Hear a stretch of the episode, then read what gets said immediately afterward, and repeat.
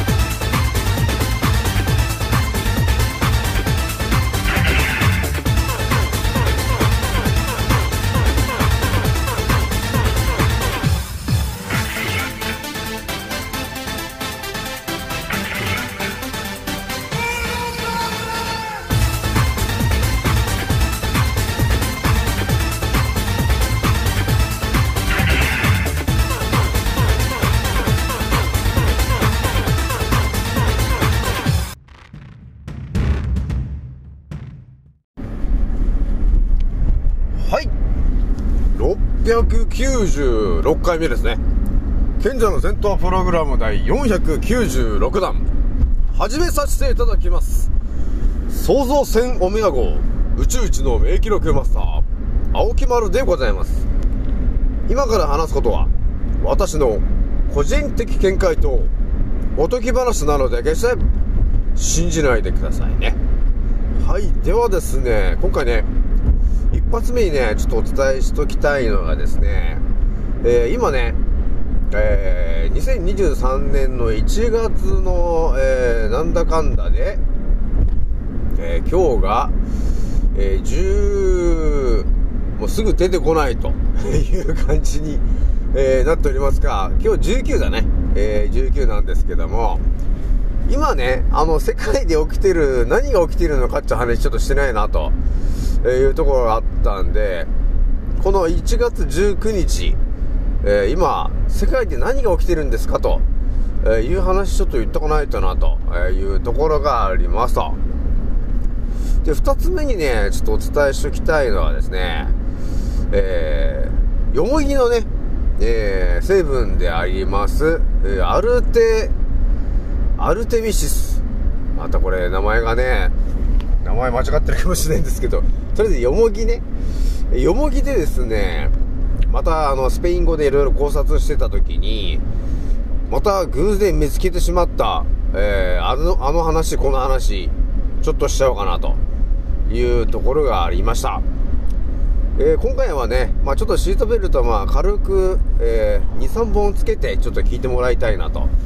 いうところなんですよね。まあひとまずね、普通にあの、日本の記事見ててもあんまり出てこない話を、私が当たり前のように今、ペラペラペラペラってね、お話ししますんで、えーちょっと交互期待で聞いてみちゃってほしいんだよね、というところなんだよね。それじゃあね、えーまず早速、えーお伝えするんですけども、今日ね、え1月19日なんですけども、まあ、いろんなね、え私もいろんな YouTube の情報を頭にぶち込んでますから、今見えてきている世界の情報をお伝えするとですね、なんだろうね、本当日本にいると、ね、日本のそのテレビとかの情報って全く本当に、えー大事なことを一切言ってないなと、ね、いうところがあるんだけど、今世界で何が起きてるのかと言われれば、もう分かってる人はもう即答できますね。はい、あ、皆さん分かりますかね？今世界で何が起きてるか。ね、もう分かる人はもうあれですよね、と、ね、いう話がすぐ出ると思うんだけど、多分これもね、眠ってるその羊の皆さんからすると、多分何が起きているのか分かんないんだろうなって、ね。いうことがあるんですけど、まあ私のチャンネルを聞いてる人はね、だいぶ鋭い人が多いんで、あ、あれですよねって多分なると思うんだけど、ぱり違うんですよね。やっぱり普通の当たり前と常識な人と、私のチャンネルを聞いてくれてるようなね、えー覚醒してる人ってやっぱり全然その、なんていうのかな、物事の考え方もそうですけど、その視野がの、広さっていうんですかね、そこも違うもんね、全然ね。だから何を考えてるのかっては全然違うもんね。やっぱり覚醒してる人と眠ってる人の差は相当あるぜとえーいうとこあるんだけど、ひとまずね、今日お伝えしたいのが、今日何が、今日というか、世界で言えば何が話題なのかと、えー私が言われればですね、いやいやと、ダボス会議ですよね、と いう話だと思うんだけど、えーですよね、皆さんね。そりゃもうダボス会議だよなーって、ね、世界の、えー著名人が集まるんだよねと、その会議に。で、要するに今年どんな計画で行くんですかみたいな話をするんですよねという話ですよね、皆さんね。だから、どうもなんか、ね、河野、河野ちゃんちゃんとかが言ってるらしいじゃないですか。ね、河野太郎とかが言ってるらしいじゃないですか。ね、そこに。ね、あの、何やるんだかわかんないですけどね。まあそういうのがね、あのだまあダボス会議の情報ってあんまり出てこないですけど、まあ YouTube とかでね、えーなんか出てくると、まあ結構ね、あの今年やらかす話とか、来年やらかす話を、もう事前に多分言ってると思うんですよね。で、こういう形で動いていきますよ、みたいな。えーでもその内容っていうのは、まあ、まあ三角形のピラミッドで言えば、まあ上位の話なんですけど、一番上の話じゃないんだよね、というとこがあるからね、皆さんね。一番上の話かと思いきや、一番上の話じゃないからね、その、ダボス会議の会場で話がされる話っていうのは、一応この先こんな感じのシナリオで行くよ、みたいな話はするんですけど、もう少し具体的な話っつうのはまた別なところでやってるんだよね、と。えー、いう情報が入ってますからね、皆さんね。で、なんかこう、ダボス会議だとかって聞くと、えーまさにそのね、会議の場で、全てが決まってるんではないかと、えーいう風にね、捉えがちなんですけど、実はね、違うんだよね。だそのダボス会議に集まりし、え著名人の中の、さらに上級クラスの人たちっていうのがね、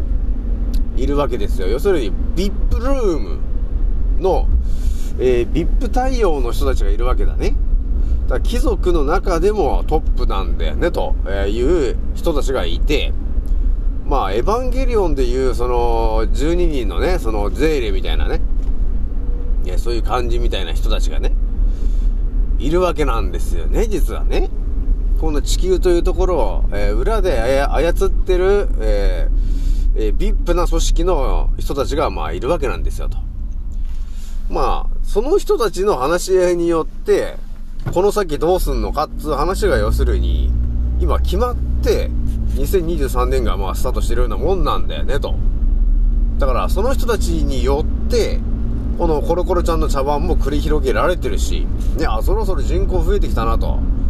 えーちょっと減らしますかっていう話があって、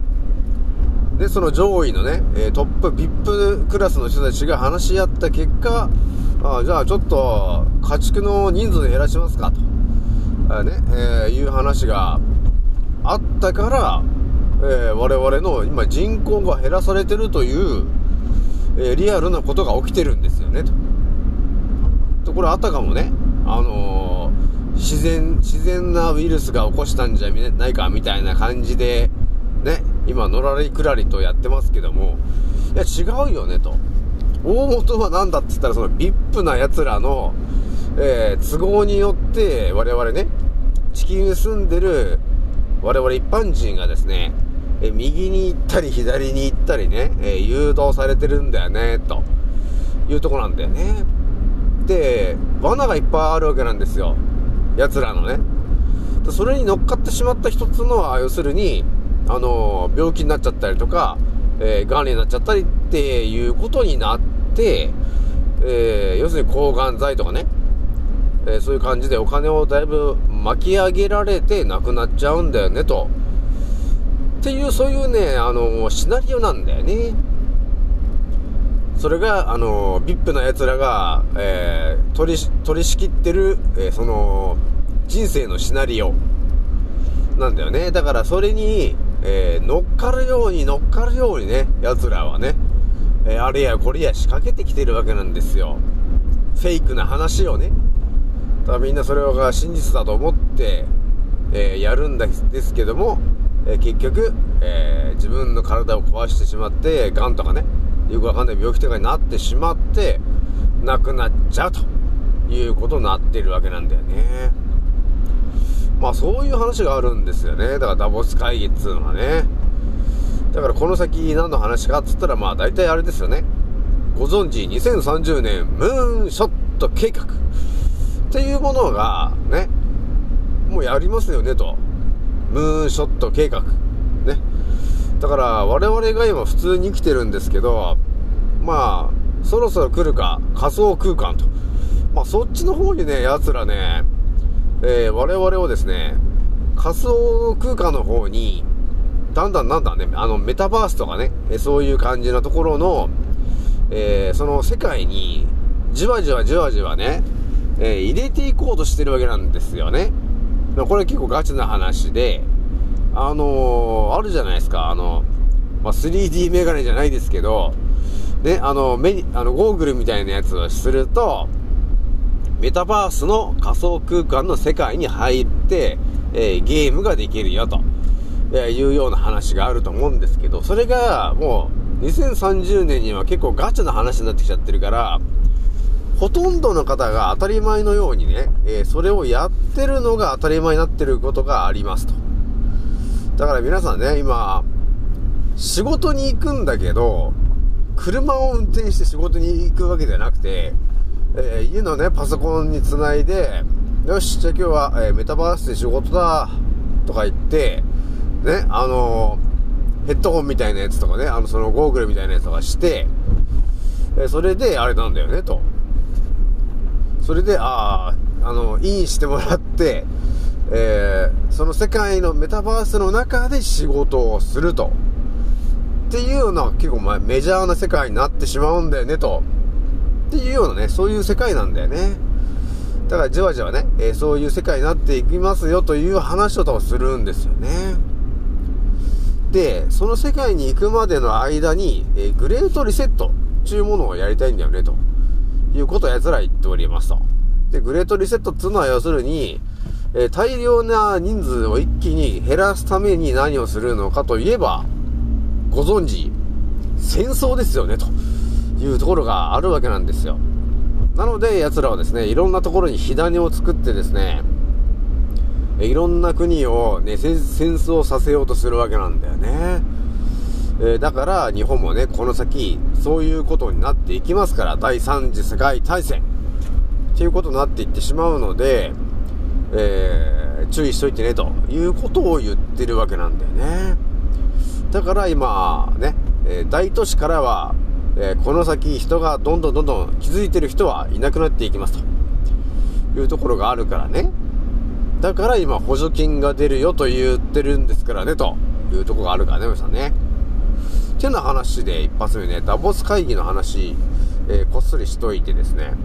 で、二つ目にね、ちょっとお伝えしたいのが、えー、よもぎの話で、またスペイン語の、でよもぎをいろいろ考察してた時に、えー見えてきた話なんですけど、よもぎっていうものがね、皆さん、私、まだスペイン語でいろいろ調べてたら、見えてきたのがですね、えー地球というところに、人間というものが住み始めてですね、一番最初に使った薬と呼ばれてるものが、なんと、よもぎだったんだよね、という話があるぐらいやべえんですよね、ということなんですよ。それぐらいね、よもぎっていうのがね、あのー大事なんだよね、というところがね、あるわけ。なので、またね、ちょっと今日もね、ちょアシートベルト2つぐらいでちょっと聞いてもらえるといいんですけど、よもぎを、えー要するに取ることによって、どんな効果が現れるのかっていう話の、まあ、この前とはちょっと違う話しようとしようかなと思ったんだよ。で、今日話したいのが、そのよもぎを取ることによって、まあ、女性で言えばね、えー生理痛とかが、だいぶ緩和すると、ね、いう話があるわけ。でこれもね、だから普通によもぎをね、草餅でぐらいしか食べないと思うんだけど、例えばね、その生理痛が重たいんですよとっていう方がいた時に、まあ、よもぎ茶をね、えー飲んでもらうだけで、そのよもぎのエキスが体内に入ってくるわけなんで、その、生理痛がだんだんなんか軽くなってきたなと、っていうことが起きるから。なので、ちょっと生理が重たいなとえいう人がいたらですね、ぜひともやっていただきたい、えー、よもぎ茶なんだよね、というところがあるわけよ。まあ大体ね、でもね、生理が重たい人っていうのは、大体が、その、血流が悪くなってる人だったり、低体温になってる人が多いんですよね。だから、血流が悪くなってんだから、あの、血の流れが悪くなってるじゃないですか。ということは、下に、ね、その子宮の方にこう、血液を集めてくるんだけど、その、うまくいかないんですよね。なかなかスムーズにいかないから、やっぱり痛みが出やすくなってくるんだよね、というところもありますと。えなので、えーと、よもぎ茶を飲んでいただくとですね、あのですね、あれなんだよね、よもぎの中には、私が過去お伝えしてるあの成分が入ってたんですよ。だよもぎを取ることによって、血流が良くなる、なるんだよね。で、デトックス効果も一気に上がるんですよ。本当に。解毒ですよね。本当に。よもぎは。で、その、寄生虫みたいなね、えーものたちを、えー排除するのにも一番効果があるものはよもぎなんだよね、と、えーいうことがありますと。なので、よもぎ茶をまず飲んでもらうのが一番いいかなと、えいうところがありますからね、皆さんね。あとはね、あのー更年期障害とか、まあ、更年期障害と呼ばれてるものがあると思うんだけど、それらっていうのもやっぱり血流が悪くなってたりとかね、えーまあ、骨格がちょっと歪んでるとか、まあ、いろんなその要因があるんですけど、よもぎ茶を飲んでいただくことによりましてですね、えー要するに体の中に溜まってる毒素が、えー抜けやすくなったりとか、えー体温が上がったりとか、ね。で、血流が良くなるよと、えーいうことがあるので、えーね。その結果ですね、更年期と呼ばれているものがだいぶ緩和しますよと、えーいうことが書いてあるので、ぜひともね、よもぎ茶、ちょっとやってみてほしいなというところなんだよね。でね、もう一つお伝えしておきたいのが、まあ、よもぎでいろんな話があった中で、私がいろいろ持っているのがですね、結局ね、そのよもぎの中に入ってる成分で、一酸化窒素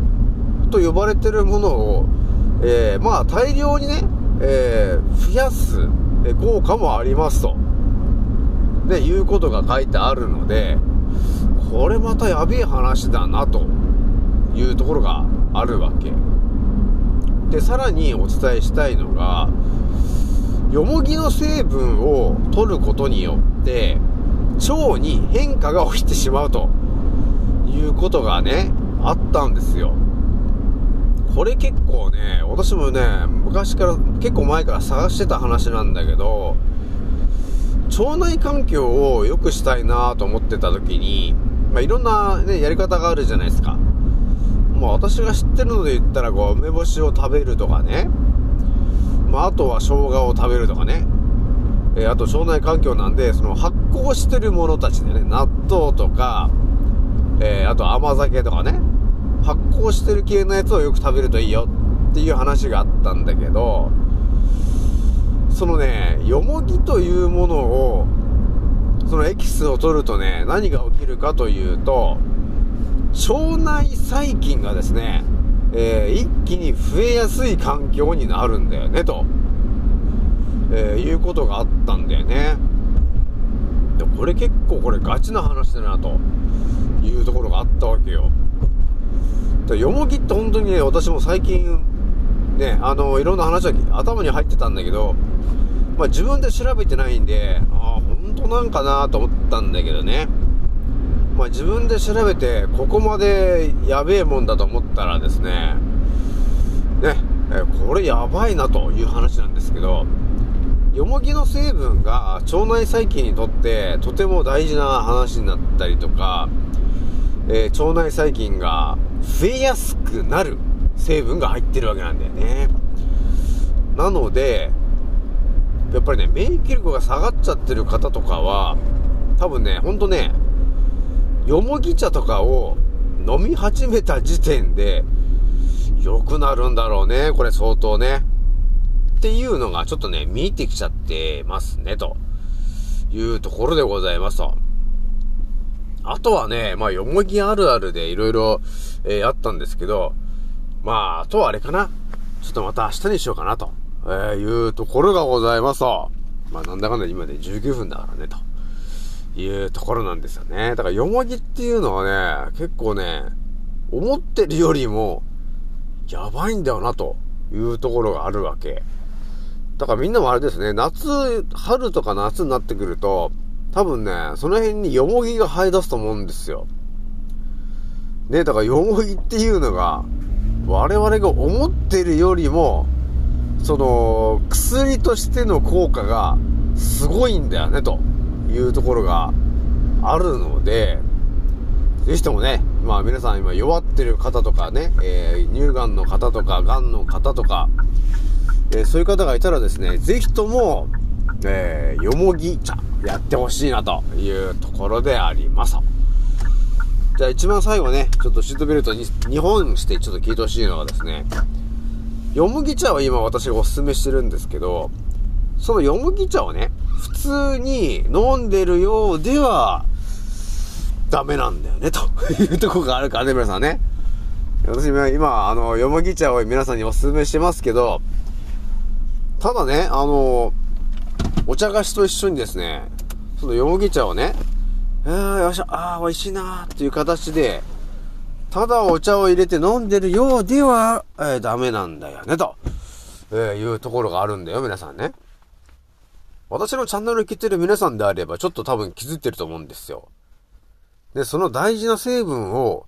口の中にね、え含んで、そのまま胃のな、胃の中に流すと、えーいうことやっていいのかと。いうことがあるわけよ、皆さん。大事なのは何か。その、よもぎの成分を、いかにして、えー全身の細胞に供給するか。っていうところが一番大事なんだよ、皆さんね。そう考えたときに、ただお茶を飲んでるようではダメなんだよと。何が大事なのかというと、どうやって全身の細胞にそのよもぎの成分を、えー浸透させられるのか、っていうのが一番大事になってきます。で、ここで私がお伝えしたいのが、まあ一応シートベルトそうだね、5本ぐらいで聞いてほしいんだけど、全身の細胞に、そのよもぎの成分を一気に供給したいというふうに考えたならばですよ。ただお茶を飲んでしまうと、口の中に入って、ガッと胃の中に入っちゃうよね、と。で、胃の中に入っちゃうと、やっぱり胃液とかでバーっと、ね、えーあれやこれやされちゃうから、やっぱりよもぎの成分がちょっとね、減っちゃうわけなんですよ。なので、本当にこう人間のからくりが分かってたやつが、その伝説のよもぎの成分を供給しようとしたときに、どうやって供給するのか、それは口の中に、まずよもぎのお茶を入れますと。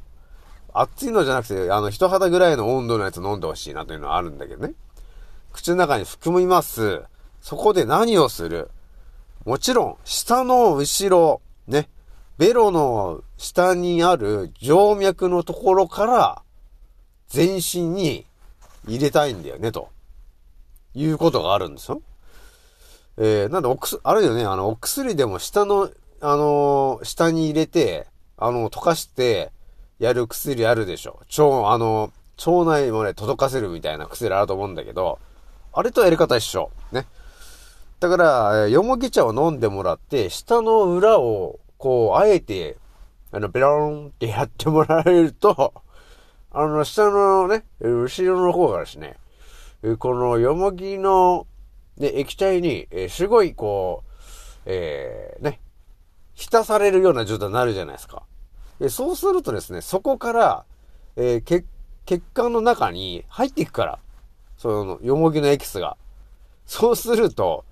3分も経たないうちに、全身にその、よもぎのね、成分が浸透するから、皆さん。っ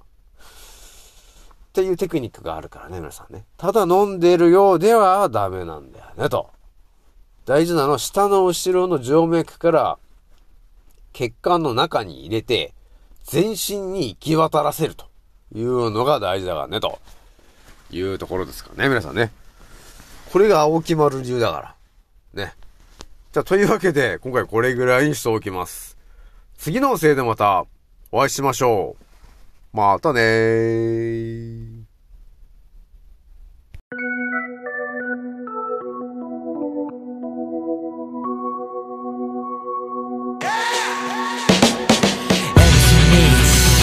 ネックピースだ R タイプ暴れに来たデンジャーインボロンジャーインボロンジャーインボロンジャーワッチャーが丘の疎遠になっちまったのもこのせい陰謀論者の取り出すこの毛空気は読むもんじゃない自由に済ませろってまでもしてのミスかけろ俺らみたいな宴会好き見忘れ全体主義でも絶対無理見せつける変態ぶりブルーオーシャンで釣り上げてくでっかいぶり。胸がでっかいヘルツキー地食様握る人口のヘルスリーチよりサタンつまり悪魔の暴挙に見つから方のしてるやつがほとんど例えば世界が大変な時に役に立たんサイレンマジョリティまだ吸い上げられるルール設定なぜか捧げさせられる分鮮明君はカルトで顔カルトその裏で偽メディア握るファイト黙ってても止められない貧困強化それで一瞬抜け出せないウィンドショッターそんなスライブシステムピラミッド底辺から抜け出し俺ら突き抜けるコロナは裸の王様真実はそのまさかのようだな MC ミッネックピースは R タイプ暴れに来たデンジャーインボロンジャーインボロンジャーインボロンジャーコロナワクチン打ったやつ全員バカ。思考停止が原因だな。日本の文句とガンになる。だってモンサント社イズハンニバルだから俺日本にとっくにいないてか日本なんて国にとっくにいない。あるなら地球みたい証拠。ストップ緊急事態条項ほら目覚